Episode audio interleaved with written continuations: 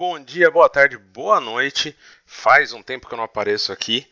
É Jair de novo, trazendo mais uma entrevista do BigRock'n'Roll.com. Dessa vez com o Zasha Gessner, e é um nome difícil, né, de pronunciar. Guitarrista do Halloween que lançou agora no final de junho o disco Halloween, disco auto-intitulado, pela primeira vez com três vocalistas: Andy Darius, Michael Kiske e Kai Hansen. Essa entrevista aqui foi lá para o final de junho, começo de julho também. E eu sou obrigado a pedir desculpas porque ela é em inglês. Então, quem quiser ler ela, corre lá para o www.bigrockandroll.com que o texto tá lá e a gente ainda vai lançar no YouTube com legendas. Talvez, dependendo de quando você estiver ouvindo isso, já tenha, então corre lá também pro YouTube do Big Rock and Roll para dar uma olhada.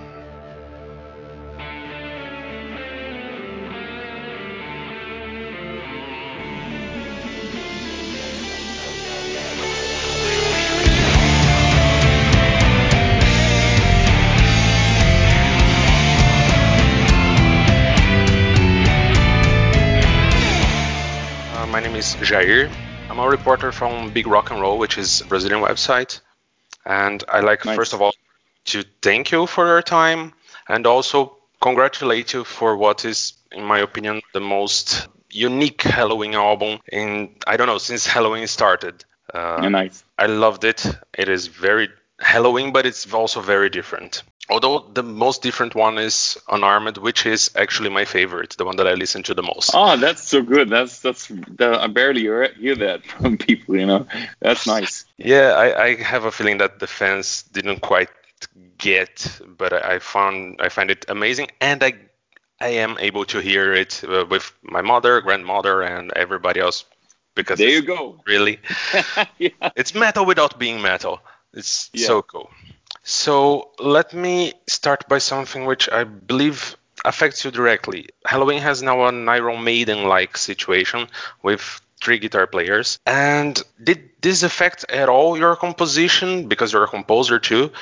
Do you think about it now? Or is this an afterthought that you guys decide in the studio or while doing the demos? No, not at all. I have to say, actually, the way I, I don't know how Maiden are doing it, but in in our case, it was like the existing band getting a great addition with the two old new members, and that's how we did it. Yeah. You know, it was not not a reunion per se. It was more or less like um, the existing band stays, and two more guys are joining the band again Yeah. and and everybody in this band had their space already and we had to kind of make more space for more people you know and and that that's the situation with the guitars as well you know of course when you're pl- when we're playing live shows i'm not um, playing that much guitar solos anymore of course because you know you kind of split it up more or, less and and um, but that's just fine you know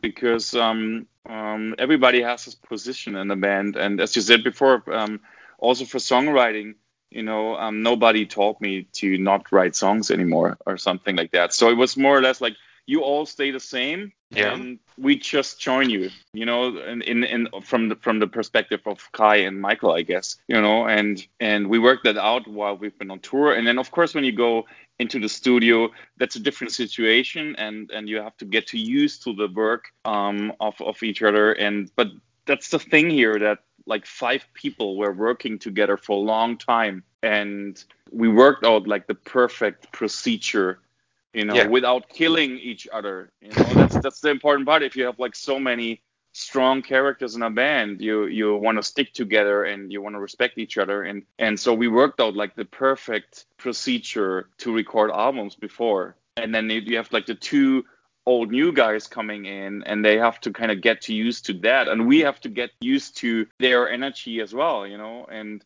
so the touring before that helped a lot because we we we just knew that there's no asshole in the band we we, we love each other you know that's the thing we Yeah. came off by the way from from from the Rock in Rio concert, you know, and, and in Brazil, and we've been on a big hype. You know, we came off the tour.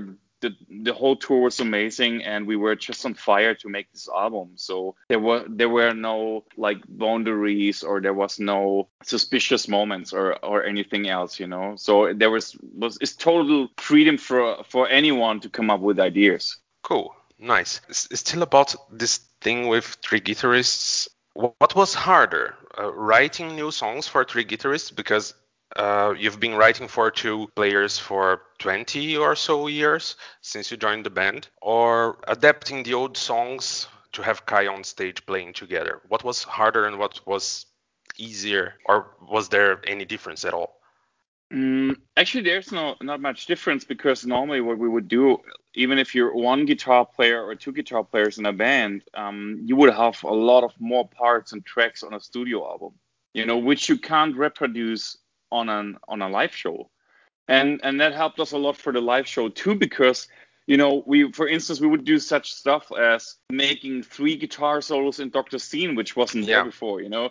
Or and and I have personally to say I, I don't care that much about guitar solos um, because for me it's about the song and and in the songs there are like even in the old stuff on, on the Keeper records there are so many guitars on the recordings and yes. with two guitarists in a band you you can't play them all so actually being three guitar players is a help there because then it's much easier to reproduce what was there. And and the same happens happens now you know you're you're not explicit writing for three guitar players. Um you would kind of write for three singers in that in that case you know because there there would be songs where you would go like okay and with this type of singing um for instance angels i've written especially for michael kiske because I know his voice and I know his, what he's capable of, and and I wanted to write something where he can shine, you know, and yes. where he can give like the whole range of his vocal abilities, you know, and and and shine and.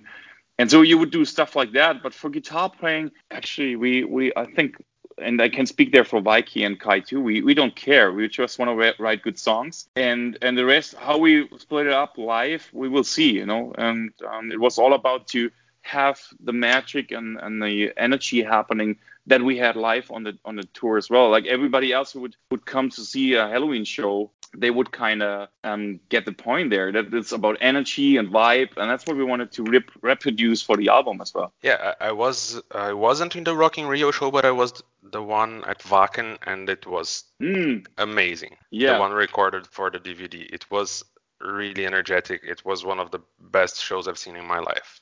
Nice. This is the first album that you're working with Kai singing, although Kai doesn't sing a lot nowadays, and for Michael also. So, was this a new experience hard? And for example, did you have to think, okay, I'm I'm writing too much for Kiske right now and forgetting Andy, or did this n- never cross your mind? No, never. I mean, I mean, I have, I have to say um, the focus um, was more or less on Michael and Andy as like being the main yes. singer since Kai is a great guitar player too, you know, and and and from my point of view, of course he's a good shouter and singer as well, but from my point of view uh, on the tour and and I could see how the fans would react. Of course, Kai has his spot in his limelight and and and you know he, he did great stuff with Gamma Ray and of course on on the Walls of Jericho albums but I would really say like the real singers in the band, like going for like this is a front guy standing there and singing, just singing. It's it's um, Michael and Andy, and so the focus was also for the live shows how would they blend together in songs and yes. there there are songs which are perfect for for Michael's voice and, and I have to say um, actually having a lot of singers in the band now um, it's it's not causing problems either having a lot of guitar players in a band now in, in this band because we, we get along very well. So it's it's more helping because you're you can do stuff like angels but you can also do stuff like mass pollution where andy just shines you know? Yes. So it's um and there are songs where all three are singing like you have skyfall. There was a version where just kai was singing and it works you know for sure but it's a totally different story if you have like three singers on that track you know it's it's giving more variety and more power to the music and and um, I, I, think that's the most important thing to have more colors. And I'm, I'm, always thinking of like, for instance, if you take like bands out of the metal genre, if you take Chicago or Toto, for instance, like Toto, they have so they have tons of radio hits with different singers yes. on because yes. they have great singers in the band. And and and I have the feeling that in the metal world, Helloween is a band that can pull off something like you know and which is funny because also in, in, in on this album I was singing in best time. A lot of people thinking like, oh, this is three th- singers again because there are three different singers, but the third one is my voice, you know. So which is which is kind of funny because that's that's the first time I would sing on a Helloween record, you know. So which is which is crazy, and and I'm I was just thinking when that happened because Andy and and and Charlie called me up at one point asking me if I'm fine with that, if my voice is in there. And I'm like, yeah, that's totally cool. And I thought myself, hey, that's like Toto, you know? Then yeah. you would have like this part where Steve Lukather just sings a bridge or like in the chorus or whatever, you know? And and and it's it's for the music. It's just it's just brilliant because it gives gives you more language and more more color to the music. I'm actually surprised that it was you singing because it's not as far as I have seen, it's not on the credits of the booklet, at least not directly there, your name. And actually, best and you can hear it. Yeah, you can hear it. It's not Kai singing there. You can. I was I was thinking it was Kai. That was yeah. that was really nice, and it is actually my favorite song on the on the record.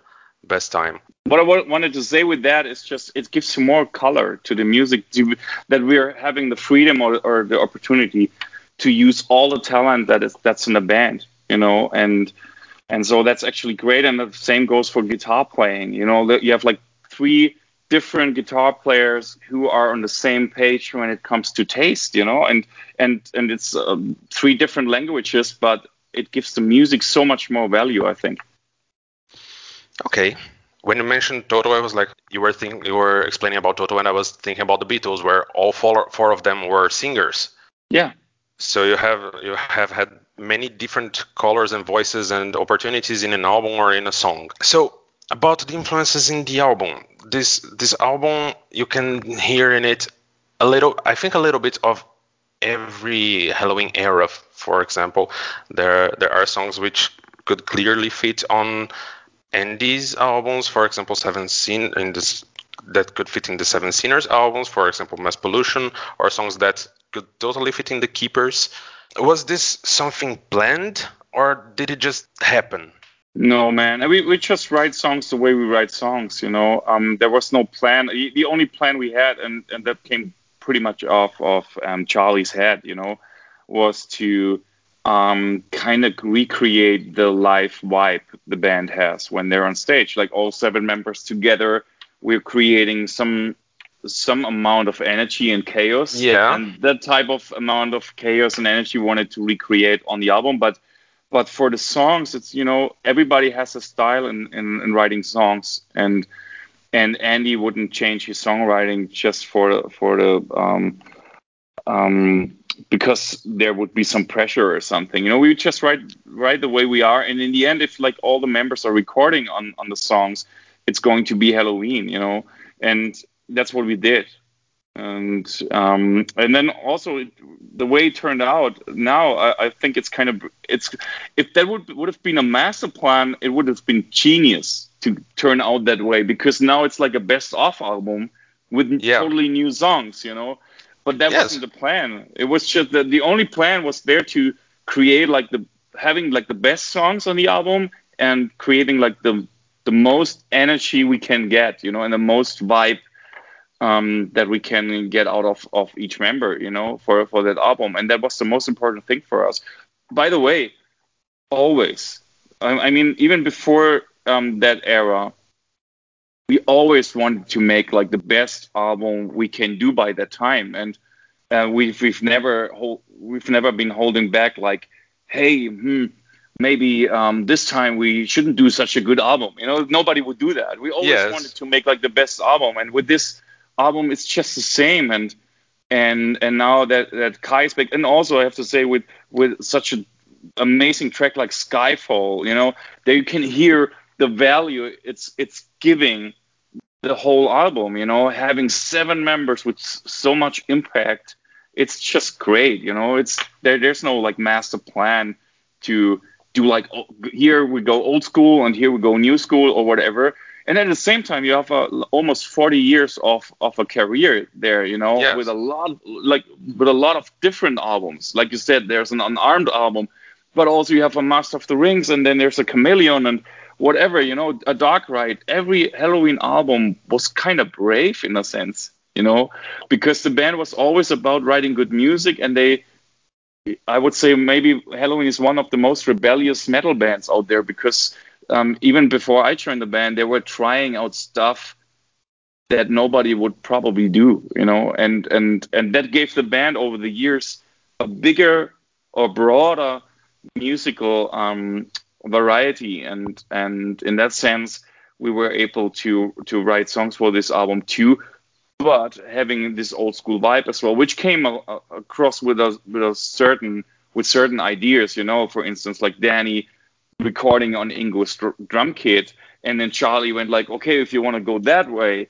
let's record the drums on tape, you know, and then when we started with the guitar recordings, we would go like, okay, what kind of he, he knows, for instance, that I'm a collector of 80s gear. Yeah. I would have 80s synthesize, synthesizers and reverbs and delays and stuff like that, which, which uh, I'm using a lot for recordings.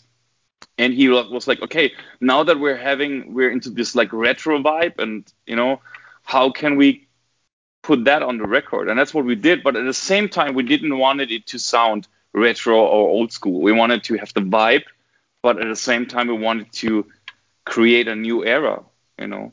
You've mentioned in another interview with some other Brazilian website, I'm not remembering which one right now, that in the beginning, with your beginning with Helloween, nothing prepared you for what was Helloween. That you visited Andy and uh, it was Mikey and, and Mikey yeah. in in the US, and they just expected you to see your songs and to be just in the same level and nothing prepared you. And your first show, I believe, was in Brazil, actually. Yeah, right. Yeah, right. Uh, did you feel any such pressure now with Kai and Kiske returning, or was this a totally that uh, you weren't prepared for this experience, or was this now that you have almost like 15, almost 20 years together with Helloween, was this a totally different experience?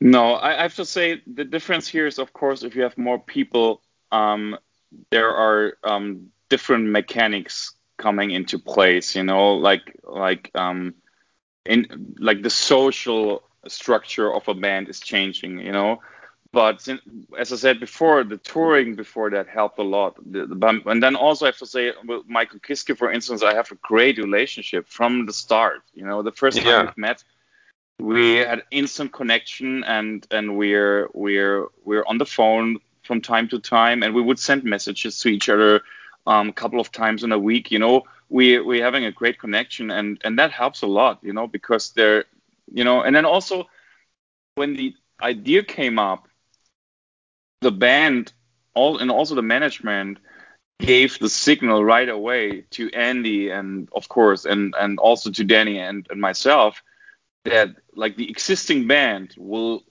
exist furthermore you know? Um, when when um, kai or or michael or both would would join the band. Yes. And so so i'm just guessing that for them it was more or less a thing they have had to get used to because for me it was still the existing band the guys i loved and was working for and with for for a long time you know and and so um and I think uh, for for Kai and, and and Michael, that was like the new situation because they didn't find their old band they have left 20 years before. You know, they they didn't find the same band anymore. It's a different band now, and um, at the same time, it isn't. But you know, so um, no, um, you know, being 25 years old and joining a legendary band, it's that by that time it was like very impressive everything that happened and also you know i was kind of out of the game with the heavy metal scene. So yeah, um, um, everything happened so quickly, and at the same time, they expected me to write great songs. You know, so that was a different situation. But now with like the whole Pumpkins United thing that happened, the tour and the and the album. I didn't feel that way because you know I have recorded a lot of albums with this band, and there's a lot of my songs in there, a lot of my guitar playing in there, and I feel really really comfortable about it. And in the end, it just is about respect, you know. And and I, I remember the first rehearsals we had when Michael Kiske came to me and said like, "Wow, you're playing really good guitar," you know. So it's about the respect, you know, yes. that, that, you have for each other. And also Kai and I would for, before the Pumpkins United tour we would sit down, both of us, at his home together and playing guitar together. And that helps a lot to build trust, you know. So he sees like, okay, this guy, he's he's like he's respecting me, and he's he's he's there's not nothing about like um, being in a competition or something. And and I have to say, I'm not that way. You know, I'm I'm for me, being in a band means like what it is. Being in a band with a group of people a team that is creating something um, really nice, you know, and and that was always for me the most important thing. And if I don't want that, I'm doing solo projects, you know. If you if you don't want to be in a band and socialize with others, or if you want to have a competition, maybe you should be solo artists. You're not the guy for a band then. And and I was all, always a band guy. I always loved to be and play with other people. So there were there was nothing I had to get used to. Cool. Um, about Michael Kiske, two, with two Michaels in a band, saying Michael is sometimes a problem. Um, well, we, we, we used to say Mikey and, and Michael. ah, it makes it okay. easier. Yeah. Okay, good good to know. Uh, so about Michael, I remember uh, I wanted to ask since the release of the DVD, but this is my first interview with some of you guys from Helloween, so I have to ask now. I remember that uh, at Wacken, uh, Michael was complaining about a flu or a cold or something like that. That show was also used for the United Alive DVD, not used for the the CD version, but for the DVD. How did how does something like that affect the choice of the of the shows? For is it a live show, you can't do it uh, yeah. twice. What do you mean by choice? Like cho- choosing it for the DVD, or what? yeah, yeah, because Helloween has the habit of doing the live version, the live DVD with three shows. It has been like that since at least I believe the Keepers live album back in 2007 or so. Uh, this time there was Wacken, Brazil, yeah. and Spain, and only Spain was used for the audio version.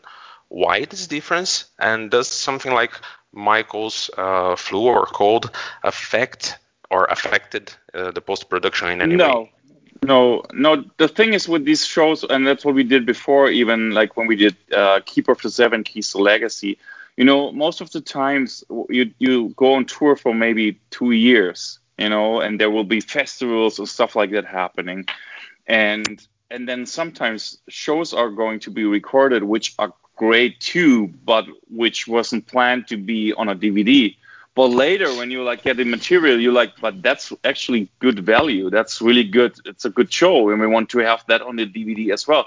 So our management would go like, okay, you want to have all these shows on on, on DVD? How can we like set it up? You know, something like that.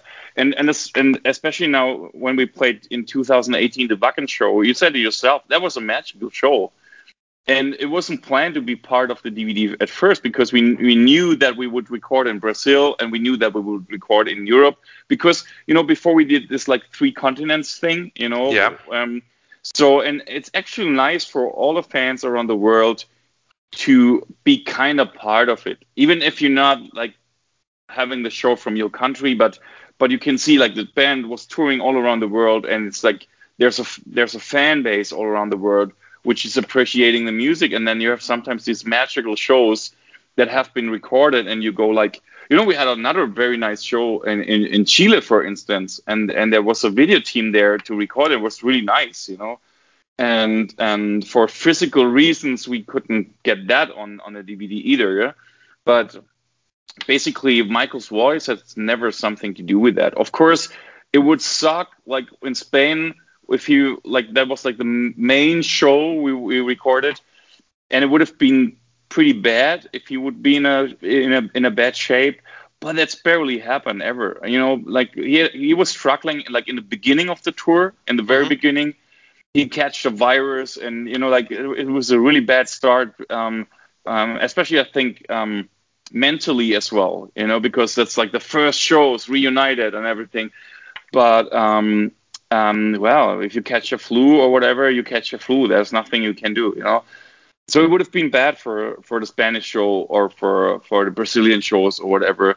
But hey, knock on wood, it worked out, and the Wacken show went great. So we were like, wow, this was an amazing show. It was kind of a milestone for ourselves as well, you know, being a headliner at Wacken Festival and and having such a nice show. And so we wanted to have that on a DVD. Cool. I really, really loved that show. It was really good. I have to ask for the fans. You probably don't even. I don't know if you guys even planned on that, but is this in the beginning? It was supposed to be just a reunion tour. Then it became a reunion tour, a live album, and now a studio album. So is Helloween going to be forever a seven-piece band, well, you know, forever is a very strong word. Yes, um, I know. Even even like in in in daily life with normal relationships, but um, right now it feels really good, you know. And and me personally, I I just hope that we stick together because it's very successful. We have a lot of fun together, you know. Um, there are so many like like recently I was just going through my phone with show, like through the years showing what was like watching what was happening and then I, I saw a lot of like backstage bullshit we've been doing you know because there's a lot of humor in the band as well and I, I think we have the ability now because we're grown-ups you know we're we if there's a problem we will talk through it you know we will get through it we respect each other and i'm just guessing that we can stick together for as long as possible you know and and um, I I I hope that everybody stays healthy more than anything else, you know, because that would that would be the, the worst case scenario if any anyone would get sick or something worse, you know. So, but for like the personalities and the social things, uh, I think um, we can go on like this. And and I, I think we made a point here when when we did the Pumpkins United tour. You know, the Pumpkins United brand was was the brand of the tour. But at some point during the tour, I, rem- I remember us sitting together at some airport, you know, and we would talk about it. And then we went like instantly while we've been talking, our manager came by and we were like, hey, listen, can we just call it Helloween again and not Pumpkins United? Because we're kind of sick of this Pumpkins United thing. It's now, you know, it's the seven of us, it's Helloween. Yes. And that was kind of magic moment for me because I thought like, yeah, that's that's what it is. You know, it's it it feels right, and that's actually the reason um, why I came up with this idea to call the album Helloween. You know, because I thought like any other title um, is great, but this is like the beginning of a new era as well. You know, so um, and that's how it feels, and that's that's how the album feels as well. So yeah, it, it could go on forever. That's very good to hear. That is actually very good to hear. Um, so I have to ask, you guys were planning to tour this year, and then you have shows planned for next year. How much how much did this uh, coronavirus situation, this COVID situation, affect the album, the band, and how do you, how long do you uh, hope or believe it will last? Uh, the the effect on live shows and bands touring overall because even I believe that even Helloween, as big as it is is still uh, receives more income from shows than albums nowadays. It it is what it is. The the market for smaller bands is even harder, but it's affecting bands for two years, almost two years now. So, how long do you believe that this will last, and how much did it, did it affect, if at all, the recording of the album? Well, you know, um, I'm not having a crystal ball, so I can't look yeah, into yeah. the future. Um, that's that's the thing, and and you know, it has affected us in in that way that we weren't able to release the album the um, the moment we wanted to and also we couldn't go on tour, which is the real bummer here because I personally I love to tour. I, I love to go on tour. I love to be on stage and and and meet people, you know, and and getting this energy, you know, during the live shows. And I love the travels as well, you know. So um, that's very much affecting us because we weren't just able to do that. But on the other hand, for right now, I have to say, for us, it was kind of perfect in a way for the album because we were able, for instance, doing this great video for Skyfall, which took six months to finish, you know, wow. and we we couldn't do that if there if we had like the regular release plan. If we would stick to that, you know, if it would if there was no COVID, COVID we would have done maybe another single, even you know, like a shorter song or whatever, you know. And so we always and that's that's the way we work you know and and that's our personalities too and within the band that's what we kind of have in common um, although we're very different people. But we always try to take a pr- positive perspective of things. You know of course it's a shitty situation for everyone in the world not even bands you know? I mean you were just asking about the band. I have to say i, I think even more about the guys who've who who've been with us in our crew, you know, for a long time. And even worse for them because they are relying on live shows even more than the bands do, you know. Yeah. So, and then there are other professions or other people who suffer even more than than we would do. So I I can't I wouldn't complain ab- about that here. Like you know I'm I'm kind of living in a pretty stable country, and it's you know and and I didn't earn it or whatever. You know, it's just I'm I'm born here and I'm I can be glad that everything is kind of working. You know, and it's a shitty situation, and I'm just more thinking of people like if I think of India, for instance, where people are really suffering, um, and that's what actually that's what I always do, even even before COVID. I was always about that. I was always very grateful about my life and everything I did. So I wouldn't go here on a channel like yours and complain about, oh, there's COVID and we can't tour. Yeah, it sucks. We can't tour. It's bad. But a lot of people have it worse, you know? So um, I, I, don't want to complain. I, I, I'm just happy that we've been able to turn things around and postpone and, and we were able to do this great video and then we we have another video coming up in the future. And also this album had we had more time to kind of like go into details with the album. And and now as it shows like you know it shows that it was worth it. And, and it was just meant to be that way. And so i just want to be grateful and i don't want to complain about the situation with covid here. That's actually very cool of you. So uh, Sascha I was given uh, from your management around 30 minutes. I believe it's almost 8 p.m. here, uh, there in Germany, right? Yeah. Right now. So I have. I will finish with a totally unrelated question, with with which a friend of mine asked uh, to me. She said that your hair is gorgeous, and she asked me to ask you, what do you do to keep it like that?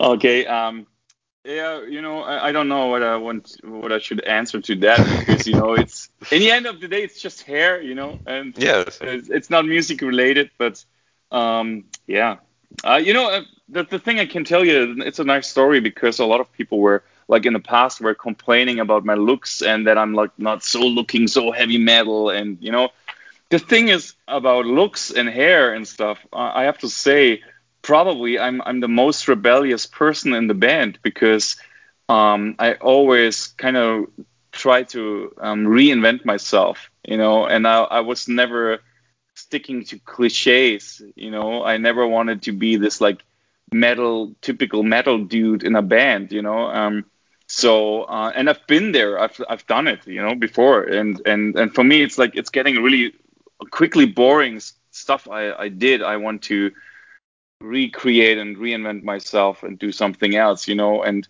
and so um, the the looks is, is just one thing to express yourself, and I, I have to say the whole thing about the heavy metal world and hair and looks I, I kind of find it more rebellious to go against the stereotype look. And that's why my hair is the way it is.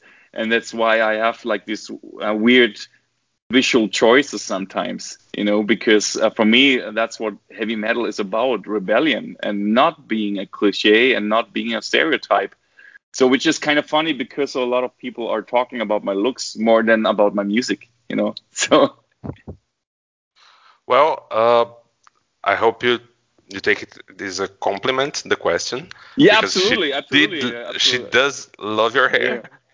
Absolutely. It's a, it, I, I get it, but I, I'm, I just thought like that's a good op- opportunity to explain. Of course. Um, what it means to me, you know, because um, first of all, it's about the music, and a lot of people are talking about that, uh, about the looks, you know, and oh, this guy looks shitty, and this guy is fat, and blah blah, and this guy is bald, you know, and stuff like that. And then especially in the heavy metal world, you know, like in in any other genre, probably um, there's more more stuff allowed you know. And for me, it's just another piece of expression. And um, and I just wanted to say, like in the heavy metal world, I, I find it kind of funny that everybody is talking about true, being true, and being metal, and being hard, you know, and being uh, rebellious. And and I was and thinking it shouldn't I, be like that. It shouldn't no, be it, like that. It, it should it should be rebellious, but if you if you're all about being rebellious, if it's against your parents or whatever when you start to listen to heavy metal it's not um, being a cliche in the end and looking like everybody else in a genre doesn't make you being rebellious. It doesn't make you fit in and yeah. blending in. And you you would never stick out you know? And and and i'm always about like going against the stream you know? Go, going against the mainstream. And also in the metal scene you have a certain mainstream right? Yes. so i, I kind of I kind of like to go against it, and that's that's why my hair is the way that it is, and and and and I, I guess Dani is, is the same way. Like you know, we've been at one point we've been like, okay, it's um I don't know when it was, uh, maybe 213 or or 215 or something. I I don't remember when we've been sitting there drinking coffee together. We've been like, that look doesn't work anymore. That's that's so over you know, so so we had the feeling to change something, and then also it has it had something to do because I was reinventing myself with my other band Palast, which is my you know like my solo work, which has nothing to do with heavy metal, and I I wanted to kind of recreate or reinvent a, a persona that would kind of fit in both worlds but at the same time being totally rebellious and and that was possible. And and I'm, i have to say big shout out to my band that they are allowing this. You know that they're like because it's a dinosaur old school metal band, and they would never come up to me and tell me like, yeah, you know, um, why did you cut your hair? you know, so yes. So yeah, so I just wanted to make a point about that because yeah. it's it's an it's a it's an interesting topic though when it comes to heavy metal and being true and rebellious. You know. Okay, so thank you very much, Sascha, for your time. Uh, I hope you have a great evening and a great weekend. And yeah, thank I you. Hope, you too. I hope I can see a Helloween show here in Brazil sooner rather than later. Yeah, same here. Same here. I hope so. Have a great time, man. And good luck with your channel and everything. Stay healthy. Take care. You too. Thank you very much. Bye bye. Bye.